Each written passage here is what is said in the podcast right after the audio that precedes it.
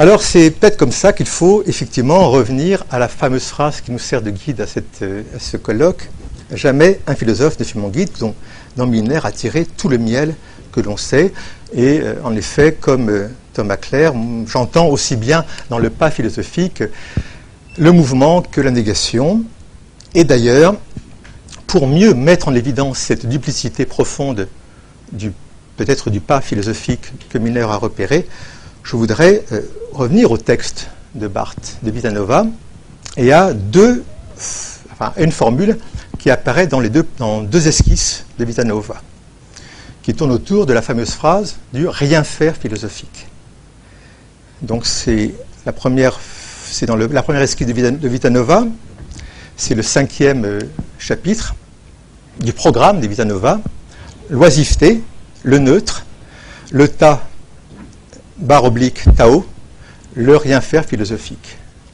Puis la seconde esquisse, c'est l'oisiveté pure, le rien faire philosophique, le neutre, le Tao, le tas. Alors, le rien faire philosophique, entre guillemets, est une expression qui, bien sûr, fait écho au pas philosophique. Et car, en fait, dans l'expression le rien faire philosophique, rien ne détermine vraiment le statut du mot philosophique. Est-ce un thème, est-ce un prédicat Nul ne le sait. On notera simplement que l'absence du ne expressif, ce n'est pas le ne rien faire philosophique que Barthes écrit, c'est le rien faire. Sans ne, sans ne, donne au faire une dimension vraiment active et donne au rien euh, une dimension également forte, le rattachant à son étymologie de chose. Euh, le rien faire philosophique, me semble-t-il, est réellement une activité. Et son objet, le rien, devient vraiment, en effet, une chose, comme un néant qui aurait une forme, une présence, une substance. Un néant qui aurait une dimension phénoménale. Euh, c'est euh, de ce fait même que le mot philosophique, à ce moment-là, dans le rien faire philosophique, prend toute sa dimension, sa force et son ambiguïté, donc.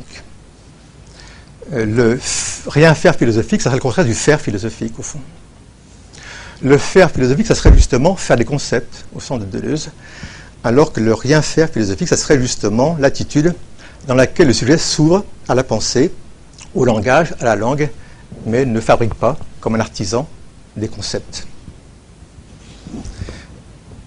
Euh, on remarquera euh, que euh, dans le Jamais un philosophe ne fait mon guide, ce n'est pas que la philosophie soit étrangère, mais c'est que Barthes ne se donne pas le philosophe, la figure du philosophe, comme maître.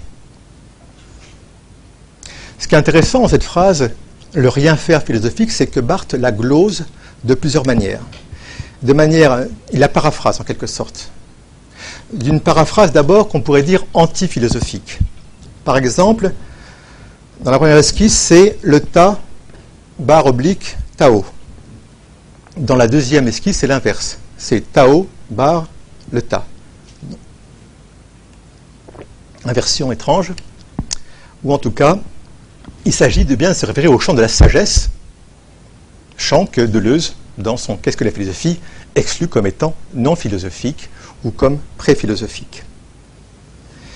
Euh, le deuxième, la deuxième paraphrase est, par contre philosophique, c'est le mot le neutre, qui est véritablement le philosophème barthésien, et dont je reparlerai un peu plus tard. La troisième paraphrase, c'est le thème de l'oisiveté. L'oisiveté dans le premier la première esquisse, puis l'oisiveté pure dans la seconde.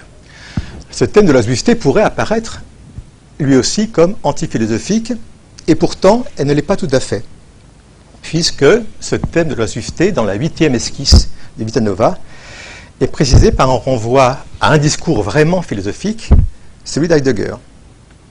C'est en effet une note que fait Barthes au mot oisiveté et qui renvoie directement au texte dont Deleuze se moque dans Qu'est-ce que la philosophie? à savoir dépassement de la métaphysique, que Barthes cite,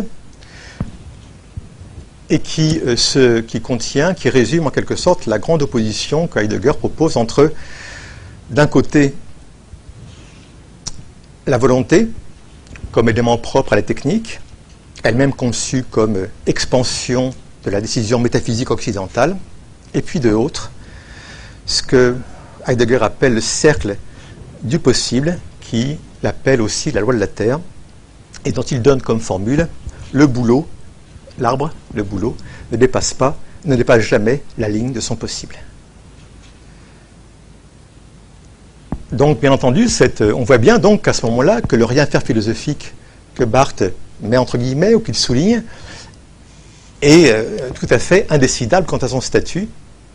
Euh, à la fois renvoie à un discours extra-philosophique, le Tao, renvoie à un concept, le neutre, renvoie à euh, ce qui est un terme, un nom, au sens où Milner a parlé de nom, l'oisiveté avec un O majuscule, mais ce nom lui-même étant rattaché au corpus philosophique Heidegger. Et on pourrait voir dans ce processus d'écriture de Barthes absolument tout son comportement. Donc, où, au fond, euh, la position antiphilosophique comme la position philosophique sont contenues. Donc on dira que la position de Barthes, la position qu'on a dite problématique, euh, qu'on peut situer comme hésitation, comme atermoiement, comme jeu, comme ruse, comme amateurisme, comme toutes sortes de déguisements par rapport à la philosophie, en réalité, à la fois reflète le caractère problématique de la philosophie elle-même, à savoir l'incertitude même de ce discours dans sa manière de se poser, de s'exposer, mais également, on pourrait le voir comme tension active, comme euh, violence ou comme stratégie de Barthes lui-même par rapport à ce discours. Donc, euh, difficile évidemment, à ce titre, de classer Barthes quelque part dans cette situation.